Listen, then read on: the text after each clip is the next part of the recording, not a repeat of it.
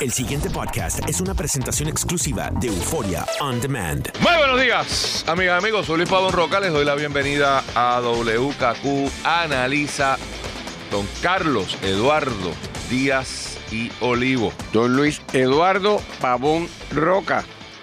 Saludos, buenos días. Excelente día. Mira, eh, Viste, te están complaciendo la Junta. Cuéntame. Tú querías que le metieran mano al gasto del gobierno y que mu- señalabas muy bien que uno, ¿verdad? Veía que habían atendido la- la- o desde su perspectiva la parte económica con estas cosas de la, de la ley 80. Eh, y había habido alguna cosita que otra, pero que no había habido eh, partida significativa del presupuesto. Pues ahora acaban de enviarle para allá el presupuesto que la Junta entiende que debe reír después de todas estas escaramuzas que ha habido por ahí y haya reducciones significativas en áreas importantes, Correcto. desde la salud, educación. Vamos a empezar por el macro. Sí. El vamos a empezar por la noticia que empezó hace tres días, pero un poco se perdió con los bochinches diarios del país. Eh, eh, el miércoles envía eh, la Junta sin mucho eh, ruido un proyecto de presupuesto a la Cámara de Representantes. A mí me llamó la atención que estaba en inglés. Eh, y es el presupuesto de la Junta. Obviamente está un poco a destiempo porque, y comentamos ayer, que me parecía que presentaba un roce con el Ejecutivo porque no hubo, no hubo ninguna diplomacia. Se supone, si usted lee promesa, que una vez, entre comillas, declarado un impasse, eh, pasa estas cosas. Y lo correcto, ¿verdad? constitucionalmente hablando, es que el Ejecutivo somete el presupuesto al Ejecutivo.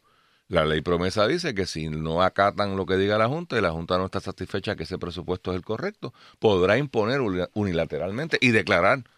De hecho, no lo tiene ni que mandar al. Si vas a promesa, no hay ni que mandarlo a la legislatura. Si una vez ocurre Una la vez, diferencia, la es este es y se acabó. Este es el presupuesto del país. Lo envían directo, no se lo dan al Ejecutivo para que el Ejecutivo lo radique. Es la segunda vez que hacen esto porque con el tema de la ley 80 también habían enviado eh, un proyecto de ley. Eh, pero ahí está muy en cuestión, está muy cuestionado si tienen poder jurídico para eso. O sea, parecía más bien un esfuerzo que pudo haber hecho Carlos Díaz Olivo, Luis Pavón Roca o cualquier ciudadano de Puerto Rico, el llamado proyecto por petición, que usted redacta un proyecto de ley, se lo lleva a su legislador favorito y le, pide, y él se supone que lo complazca. Mira, yo quiero que tú radicas esto. Y él precisamente pone eh, radicado por legislador X a petición o por petición de fulano, mengano y perencejo. De, suerte tal que ese ciudadano tiene acceso al proceso legislativo no sé si valga que aclarar que nadie puede erradicar un proyecto de ley que no sea un legislador. Ni siquiera el gobernador de Puerto Rico. O sea, el gobernador de Puerto Rico cuando interesa un proyecto de administración se lo envía al presidente del cuerpo y el presidente del cuerpo lo radica. Usualmente la, la regla diplomática es que la radica a nombre de él y de toda la delegación de mayoría. Y si hay alguien que no está de acuerdo con el proyecto, pues se supone que en la primera sesión pida, mire, borre mi nombre de la cosa esa, que yo no, no, no quiero ser el coautor. Cosa que pasa muy poco porque son del mismo partido. Aquí mandan ese presupuesto que nadie ha analizado. Ahora eh, los periódicos han empezado y el propio gobierno, a mí me... Mi primer comentario es que, que yo no sé qué le pasa a esta gente del gobierno. Yo hubiera metido, pero turbo, para entender por dónde van los tiros. El primer macro, dato macroeconómico, Carlos, es que baja 1.5 más o menos, estoy redondeando, 1.5 billones de dólares del presupuesto. El presupuesto de Puerto Rico ha sido de 9 billones de dólares, más o menos, durante los últimos 4 o 5 años.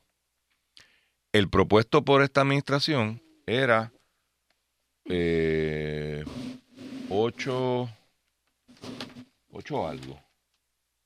8.6, no, no lo encuentro ahora a la mano, pero era menos de 9, pero se acercaba a 9. Y perdóname. Ahí está, se- será 7 millones, Aquí me 7 faltan- mil, aquí me 15 faltan- millones. Aquí me faltan unos números, no, no. Este. Porque esto, entonces no, no habría ningún ahorro aquí. O sea, fíjate que eh, este número que, lo, que el periódico lo identifica como monto total de la resolución conjunta con cargo al Fondo General, aquí faltan partidas. Porque fíjate que es fundamentalmente el mismo número. 7, 7, 70, 15, 69, 18, estamos hablando de 100 millones de pesos. Y, y como tú bien señalas, hay unas partidas que son dramáticamente eh, reducidas.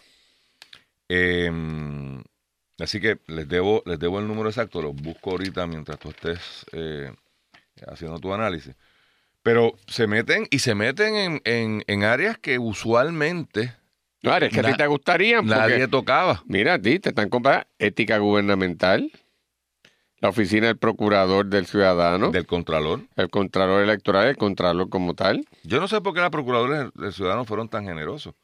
Sí. Bueno, Era para meterle más duro, ¿verdad? más- Digo, hay un cortaron el 21%. 20%. Eh, tam- oye, Porcentual- porcentualmente son es agresivos, un, es un montón, tampoco. Retiro lo tampoco dicho. sea glotón. Sí, sí, sí, sí, retiro, lo retiro, porque es un 20% y eso es un montón. Un montón.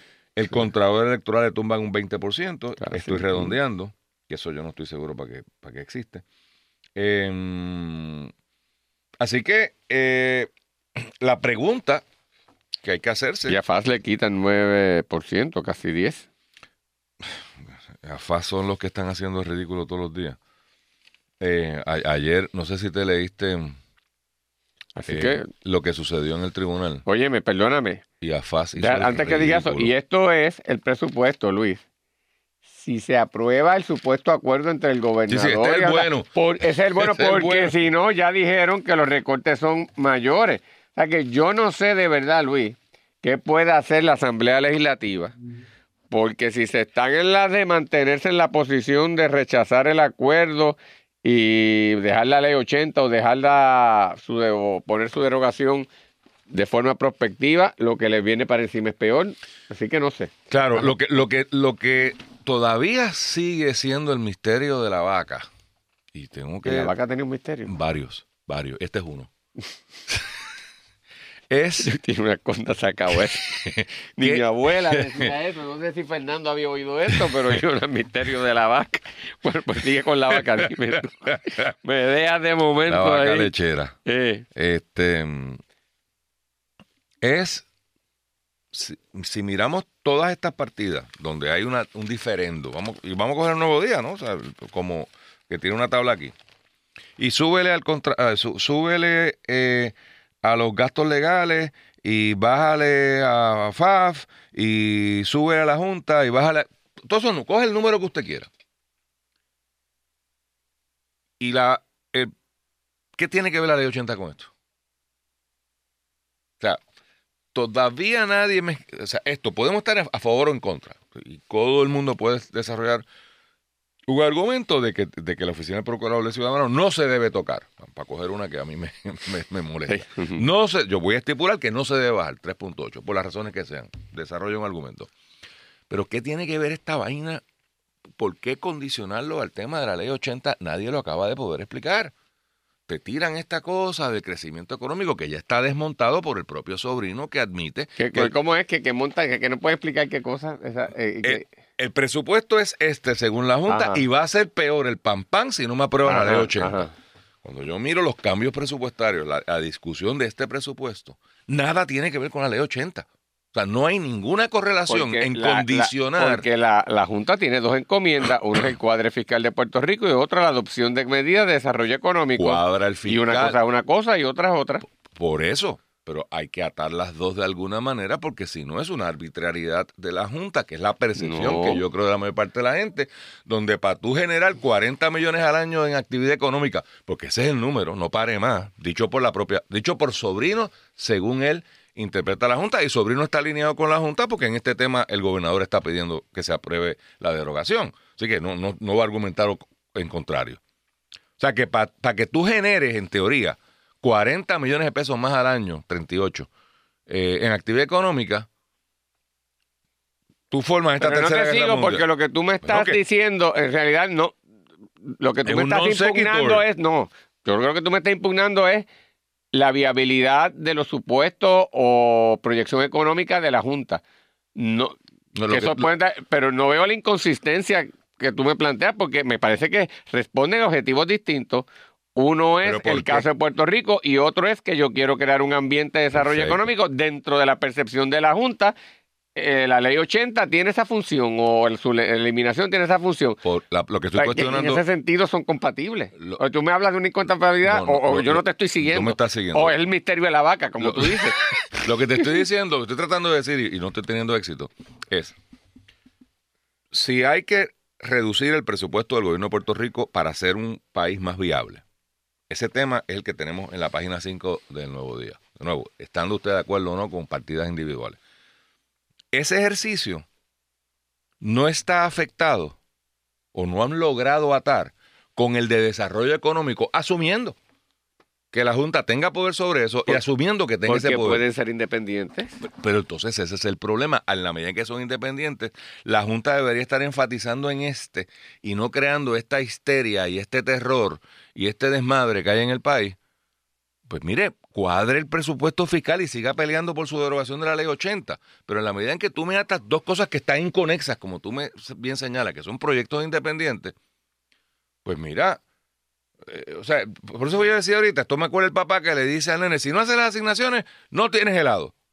Bueno, en realidad una cosa, es un castigo, es, un, es, un, es una cosa arbitraria, porque comer helado pues te puede dar diabetes, te puede ser malo desde el punto de vista nutricional, pero no tiene que ver nada con hacer con las asignaciones. Usted tiene que hacer las asignaciones para salir bien en la escuela. Si se come el helado, o sea, están atando dos cosas y yo creo que ese es el problema de credibilidad en toda esta discusión. O sea, la gente en la calle dice, pero ¿por qué traquetear con esto? Porque es eso, porque una cosa no tiene que ver con la otra, porque aquí se quejaban los mismos políticos que ahora critican de que la Junta lo que enfatizaba era gastar los recortar eh, gastos gubernamentales, pero no tomaba medidas de desarrollo económico. Ha tomado una medida de desarrollo económico, de cambiar el paradigma de cómo funcionaban aquí. Bueno, pero, eso, pero eso es otro problema. Correcto. Otro No, problema. es decir, tú lo que me tú- yo, yo puedo aceptar que haya posición en contra y que tú no simpatizas con la medida de desarrollo económico, o la befatula, la medida de desarrollo económico que adopta la Junta. Bueno, eso es fantástico. Pero le está tomando. La Junta tiene una concepción hacia donde se debe guiar la economía de Puerto Rico en términos del sector privado, distinto a las medidas fiscales. Y está tomando las dos. Antes se Pero ahí la tiene. Ahora lo que pasa es que tampoco Pero a mucha ¿por qué gente le gusta esa medida. ¿Por qué condicionar una a la otra? Si son cosas independientes, trabajemos las independientes. Adelanta tu, un tema y no lo compliques con el otro. O sea, eso es todo lo que estoy diciendo. Yo creo que hay mucha gente Porque en el yo país. lo que creo es que las dos medidas las quiere empujar, las dos cosas las quiere empujar la Junta, es decir, la reducción más significativa. Y eso es error. Pero, pero, mi- pero, mi bueno, bueno, ok, puede ser. O sea, pero lo- estratégicamente si, si yo trato diciendo. de pensar, me parece que lo que está haciendo es empujo esta, concedo ahora para después empujar más adelante porque el momento no es adecuado. O sea, Es un proceso de eso mismo de negociación, es lo que me parece que hay, Luis. Estoy de acuerdo, pero lo que, estoy, lo que estoy diciendo es que me parece que es un error estratégico. Porque lo que quiero Lo- decir lo es esto, otro- mira, en el país hay mucha gente, yo creo que la mayor parte de la gente, que ve con, con buenos ojos que se reduzcan los gastos del gobierno, con excepción de los sindicatos del gobierno y con excepción de los empleados públicos, por supuesto. Pues ven, o sea, ¿quién, quién se va a oponer a que se elimine la oficina del procurador del ciudadano? Bueno, los- la gente que trabaja allí, y lo, y lo puedo entender, y alguno que otro ciudadano que pueda recibir algún servicio. Pero no creo que nadie Pero pierda el sueño. Por por eso, o sea, Doña Pancha allá en Adjunta, en el barrio Matrulla, Se eliminaron el ombudsman. ¿Y qué es eso? pues, pues, pues, pues, pues, ¿y qué? Con el tema de la ley 80, con razón o sin razón, Claro. el país está Es distinto, open arms. sí. Por lo tanto, me parece un error estratégico, algo que yo podría empujar, que vender, que la gente diga, mira, Bueno, pues Luis. chévere, entonces sacrificarlo Yo- porque no hay dos cosas. al otro lado Yo porque no creo que aquí hay una, una, una visión socialista imperante en el manejo de la economía Claro, este, que hay que romperlo. O sea, Eso lo creo yo. Me imagino esto que son hombres de negocio y mujeres de negocio, gran, porque o gran parte de ellos. Pero si Eh, eso fuera verdad, Carlos, este, primero rompe con el ahí. bono de Navidad. Primero rompe con el bono de Navidad. Porque el bono de Navidad, de verdad, no es ningún bono.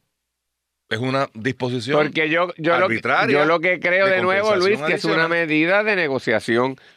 Aunque coincido contigo en la importancia de que tal vez la importancia del bono, quitar el bono o quitar vacaciones o quitar enferme- de, de- de beneficios de enfermedad es algo que lo siente más directamente una persona y las armas Sí. estarían Más sacadas de inmediato Correcto. que la de la mesada, que es algo que en este momento no lo experimente, que es un beneficio potencial que podría llegar a, a poder invocarlo, pero que de momento no lo invoco. Por lo tanto, dentro de la realidad de, la, de lo que es posible, es más fácil dar la lucha por la eliminación de, lo- de, lo- de los beneficios de la ley 80 que eliminarlo del bono de Navidad. Y yo creo que es eso, Sí, Luis. sí, sí, sí. Entonces, no- no- me parece que, ¿verdad? que eso no puede ser, lo podemos perder de vista. Lo otro, Luis, acá entreno sin que nadie eh, se, se entere, es que yo creo cierren la claraboya. que sin hacer mucho show, la Junta sí está eliminando gastos significativos y nos estamos dando cuenta ahora que están pasando desapercibidos. Eh, ¿A qué te pues bueno, refieres? ahora mismo estamos viendo que hay partidas aquí de reducción de las que no estábamos conscientes ni se habían hablado, en, en las que ahora mismo, ¿verdad? La tablita que prepara el nuevo día en el artículo de Gloria Ruiz y de, Esto y de salió ayer, Isabel. antier, Esto salió el miércoles. Está bien. Pero an- an- antes de esto no habíamos estado hablando de que eso estaba. Y yo te garantizo, estoy seguro que en ese, en ese presupuesto tiene que haber un montón de otras cosas que han cortado. Claro. Que pueden tener, cuando se enteren los, entre comillas, afectados, Van a brincar. gritar, pero ya se los pasaron. Así que yo creo que también puede ser eso. Es decir, no los, ahora que veo esto, es, no lo podemos subestimar. Sepa Dios que otras cosas hay escondiditas hay y con la pelea de la ley 80 Han metido esta han cosa. metido cosas ahí. O sea que cuidado con las estrategias. Y tampoco, ¿verdad? Me he puesto a hacer ese estás- análisis, pero viendo, no me extraña. O sea, tú lo que estás planteando es que, que la, la escaramuza de la ley 80 fue un, un- un- una, una granada de esas que hace ruido. ¡Pum! Y todo el mundo estaba bregando. Por ¿Qué eso. pasó allá? Y por el lado de Yo acá. digo, hay un elemento de, de realidad que le interesa, pero, pero Sí, sí, pero, pero que- eh, sin duda está eso. Y por acá hay otras cosas que, que se la- la- las van a pasar. Reitero, a mí me llama la atención que al día de hoy, ya viernes, el gobierno que va a ser afectado por esto no tiene un análisis completo de cada una. O sea, digo, es tan sencillo como coger partida por partida y compararla. O sea, esta misma tablita, pero eh, king Bueno, size, ¿no? En la prensa salió que ayer el gobernador se reunió con, con los líderes verdad legislativos y entonces lo que le dio que se iba a comprometer a hacer ese análisis. Pero, Pero como tú dices, esto estaba presentado de hace tiempo y supuestamente habían habían negociado. negociado. Pues te digo, eh, eh, No hay nadie allí que esté. mirando, o sea, porque, porque esto, y de nuevo, yo creo que todo el mundo esté Y- absolutamente claro, Carlos. Vamos a ver si tú y yo estamos de acuerdo. Yo tengo dudas jurídicas sobre hasta dónde el tema de la ley 80 la Junta puede eh, empujar y, que, Sí, y- eso y lo yo creo que de los primeros que Lo adelantamos aquí nosotros. fuimos nosotros en términos de que hay que engancharse en la cosa de desarrollo económico, un lenguaje bastante fatulín que hay allí en la, en la, la ley promesa.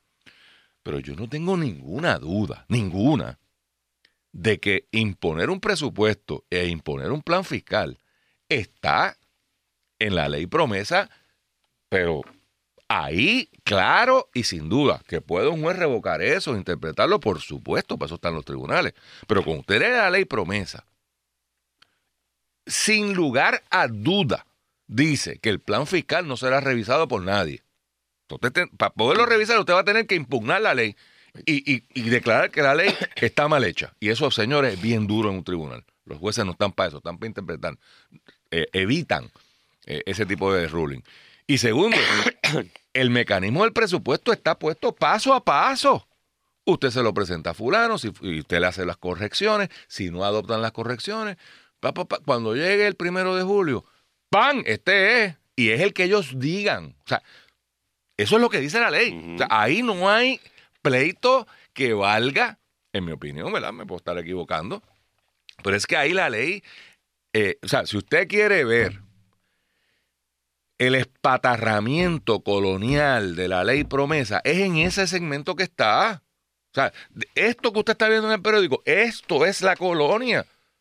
Esto es, cuando yo dije al principio de esto que esto era retrotraer a Puerto Rico antes de 1900, Foraker, es esto. Porque aquí sencillamente se le está diciendo a los puertorriqueños, este es el presupuesto que va a regir.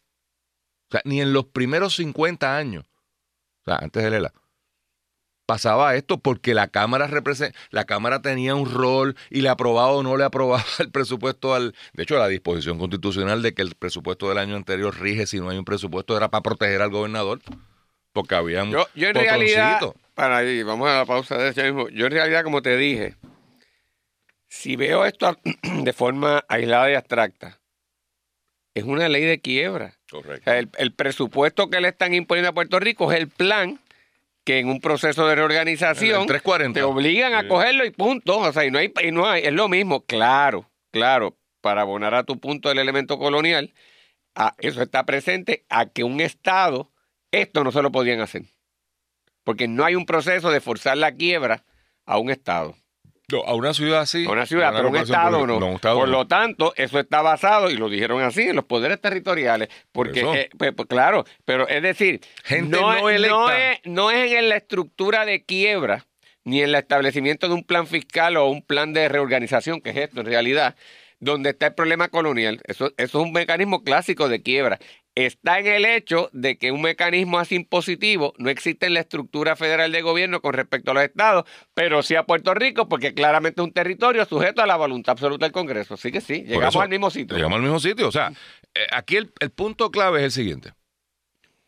La teoría general de gobierno en el mundo moderno, post-Rousseau, post-Locke, es que el que paga los impuestos decide cómo se gastan los impuestos tú y yo pagamos impuestos, elegimos a un señor que se llama, o señora que se llama gobernador, y legisladores y legisladoras, y ellos, electos por nosotros, le damos esos chavitos para que administren la cosa pública. Esa es la teoría de gobierno aquí en todos lados.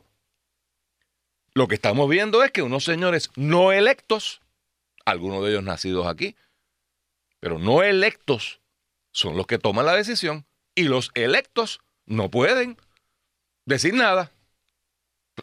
Eso, es, eso es, esa es la colonia. Punto. Ya, se acabó. No, no analice más nada. Usted no tiene nada que decir sobre ese asunto. Señor gobernador, señor legisladores, lo siento mucho, aquí está, este es su presupuesto. Pero ¿de dónde son los chavos? Si fueran chavos federales, yo lo puedo entender. Ahí no habría un problema. Nosotros los federales vamos a decir cómo se gastan los chavos federales en Puerto Rico. Tremendo, son chavos de ellos. No, no, es que son los chavos pagados por los puertorriqueños. Y el líder electo por el puertorriqueño, pues, pues bien, gracias. El pasado podcast fue una presentación exclusiva de Euphoria On Demand. Para escuchar otros episodios de este y otros podcasts, visítanos en euphoriaondemand.com.